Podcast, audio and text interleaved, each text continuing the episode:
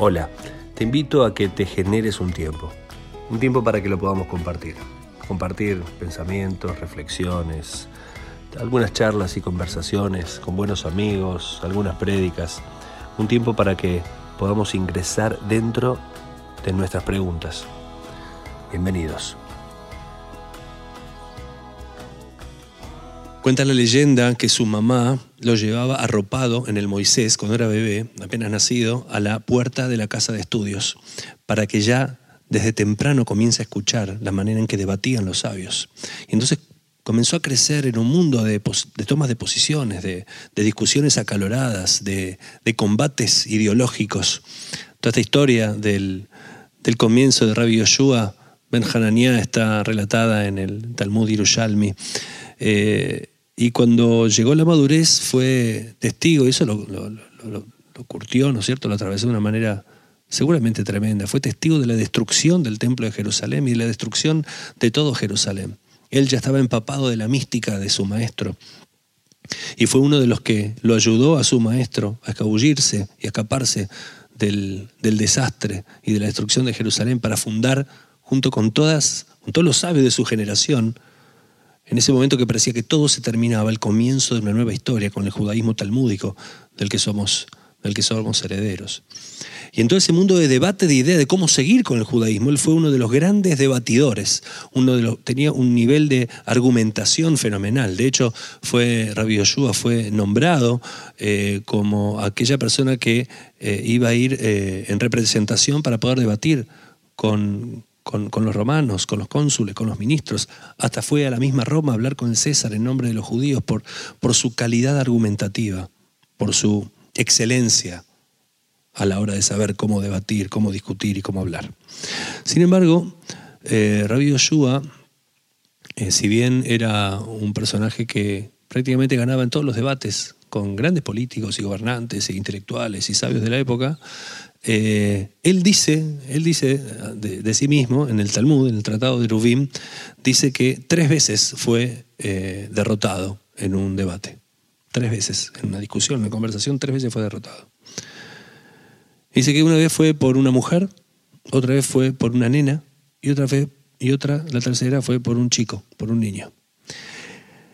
Y él cuenta así, en el caso de la mujer, él iba por el camino y tuvo que parar en, un hospedaje y esta mujer le sirvió de comer, era la, mujer que servía de comer, y la manera en que él habló, en que le dijo acerca de cómo estaba la comida, la mujer le dio toda una lección acerca de cómo debía hablar. Lo frenó en seco y le explicó de qué manera había que hablar. Eh, en el caso de la nena, me quiero detener en el caso de los dos chicos. En el caso de la nena, él, él cuenta lo siguiente, él que iba caminando por una carretera, y de pronto ve un campo y en el campo se abría un camino que se dio cuenta que lo iba a conducir más rápido hasta donde él tenía que llegar. Entonces empieza a tomar el camino y aparece esta nena y le dice, maestro, ¿acaso eh, está permitido no está permitido que usted camine por acá, por este camino, porque, por, por el medio del campo, porque va a maltratar el campo? Entonces el maestro la miró y le dijo, no, pero, le dijo, no, pero está muy pisado, está claramente marcado, el camino está bien pisado, así que. Y la nena lo miró y le dijo, sí, sí, claro. Ladrones como usted transformaron a esto en un camino. Y el tercer caso es un caso en donde lo encuentra Rabbi, Rabbi Yoshua también caminando por un camino, yendo a una ciudad, hasta que de pronto el camino se divide en dos, se bifurca y no sabe qué camino tomar y entonces aparece un chico, el niño, la, tercera, la tercera de las historias. Aparece un chico y le dice, ¿qué camino tengo que tomar para ir a la ciudad? Y el chico le dice, mire, este camino es corto pero largo. Y este camino es largo pero corto. Apenas escuchó eso, Rabio yo, obviamente, como cualquiera de nosotros, tomó el camino más corto. Cuando toma el camino corto y está a punto de llegar a la ciudad, de pronto se ve rodeado de, parques y de jardines y se da cuenta que va a tener que eh, va a tener que dar vueltas y vueltas y que va a ser imposible llegar, así que decide volver al cruce. Se encuentra con el chico y le dice, escuchame una cosa, lindo. ¿No me dijiste que este era el camino más corto? El chico lo mira y le dice, sí, pero ¿no le dije también que este era el camino más largo? Esas tres veces las recuerda Rabbi Yoshua como las tres veces que fue vencido en el debate. El gran experto del debate aprendió varias cosas.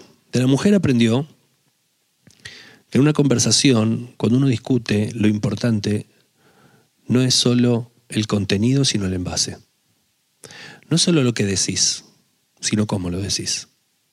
Vos podés tener todas las verdades, todas las razones, todas las explicaciones, pero si vos no tenés la altura, el volumen, la forma, el timing, para decirlo correctamente, entonces la discusión está perdida.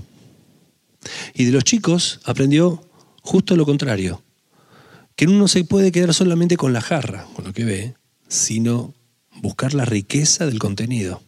De la nena, lo que descubrió es que por más que todo el mundo vaya, opine, diga, haga, piense, de tal manera, eso no quiere decir que es el camino correcto. Y del chico lo que aprendió es que hay dos formas de hacer las cosas. Una buena y otra mala.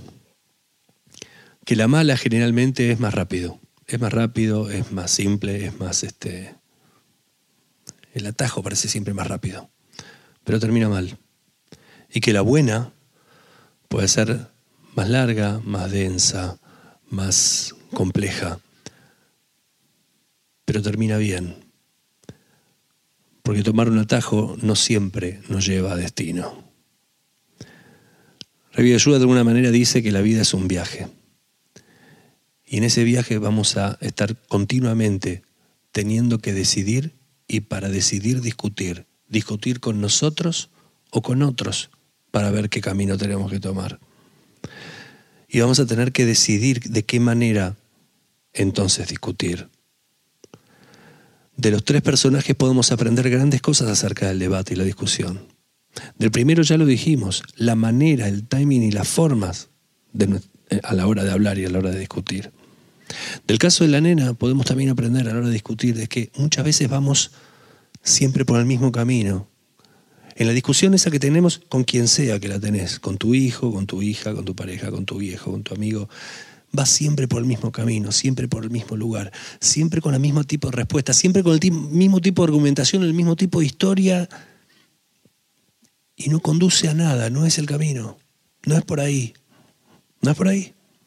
Y en el caso del chico, en el caso del chico, podemos darnos cuenta de que hay veces que no nos tomamos el tiempo necesario para tener una discusión quizá más larga, productiva, de lo que a veces le damos el tiempo, le damos el tiempo a las cosas.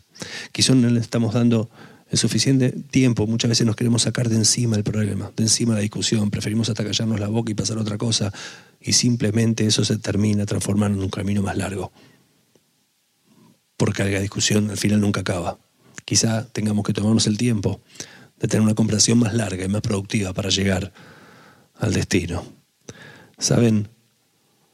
En todo cruce de caminos, en todo debate, uno tiene que elegir quién tiene enfrente uno puede descubrir un enemigo que no le permite avanzar o un maestro que le permite crecer.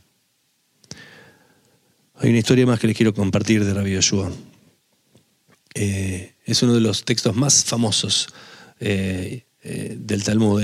hay un debate muy acalorado, muy largo, interminable entre rabinos, en el que está él y también está Rabbi Eliezer del otro lado, y discuten y discuten si la alhaja es para un lado, la alhaja es para otro, si es así o si es así, discuten y debaten y debaten y discuten, hasta que de pronto sale una voz del cielo.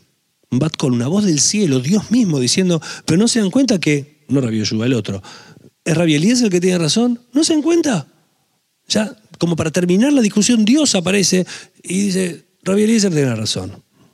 Y en ese momento Rabbi Yoshua, nuestro Rabbi Yoshua, se frena frente a esa voz celestial y le dice, mirá, Lobo y mí, la Torah ya no está más en el cielo. La Torah está acá. Así que dejarnos discutir y dejarnos debatir, porque somos nosotros quienes tenemos en nuestra mano ver de qué manera, qué camino vamos a elegir. Este texto se transformó con los siglos en una perla y en un símbolo, en un símbolo de la diversidad de opiniones, en un símbolo de la argumentación de ideas y en un símbolo a la negativa de obedecer a una sola verdad, por más que venga del mismo cielo. Dice el Talmud que en ese momento Dios sonrió, satisfecho, y dijo, Nitzhuni Banai, mis propios hijos me han vencido. al igual que tantas veces pasan con nuestros propios hijos. Amigos queridos, amigos todos. En esta semana la para allá, la para de coraje, la para de coraje en la Torah son todas discusiones y debates. Toda la gente discute y discute y discute. ¿Saben lo importante es descubrir el objetivo último de la discusión? Porque cuando la lucha es por el poder, si en la discusión yo pierdo, pierdo. Y si gano, pierdo. Porque seguramente en búsqueda de ese poder y en búsqueda de ese ganar, tuve que haber disminuido a quien tengo enfrente. Y al, disminuir a quien tengo enfrente, se disminuye mi propio alma, me disminuzco yo. Ahora, cuando el objetivo es, el debate es en nombre de la verdad, todas las verdades, todas las verdades, entonces, si yo gano, gano. Pero si yo pierdo, gano. Porque finalmente pude crecer al aprender más cosas de las verdades del otro y de mi propia verdad. Recuerden que la victoria en el debate está en el desarrollo del mismo, pero se mide en el final de la discusión en la medida en que cuando termine el debate nos podamos volver a ver la cara, a los ojos, y sonreír profundo. Y entonces darnos cuenta, si sentir, si abrimos los sentidos en ese momento, afinamos los sentidos, poder sentir que Dios mismo también está sonriendo. Shabbat Shalom, Shabbat Shalom Umeboraj. Gracias por regalarnos este rato juntos. Te espero en el próximo podcast en esta misma plataforma. Brajot.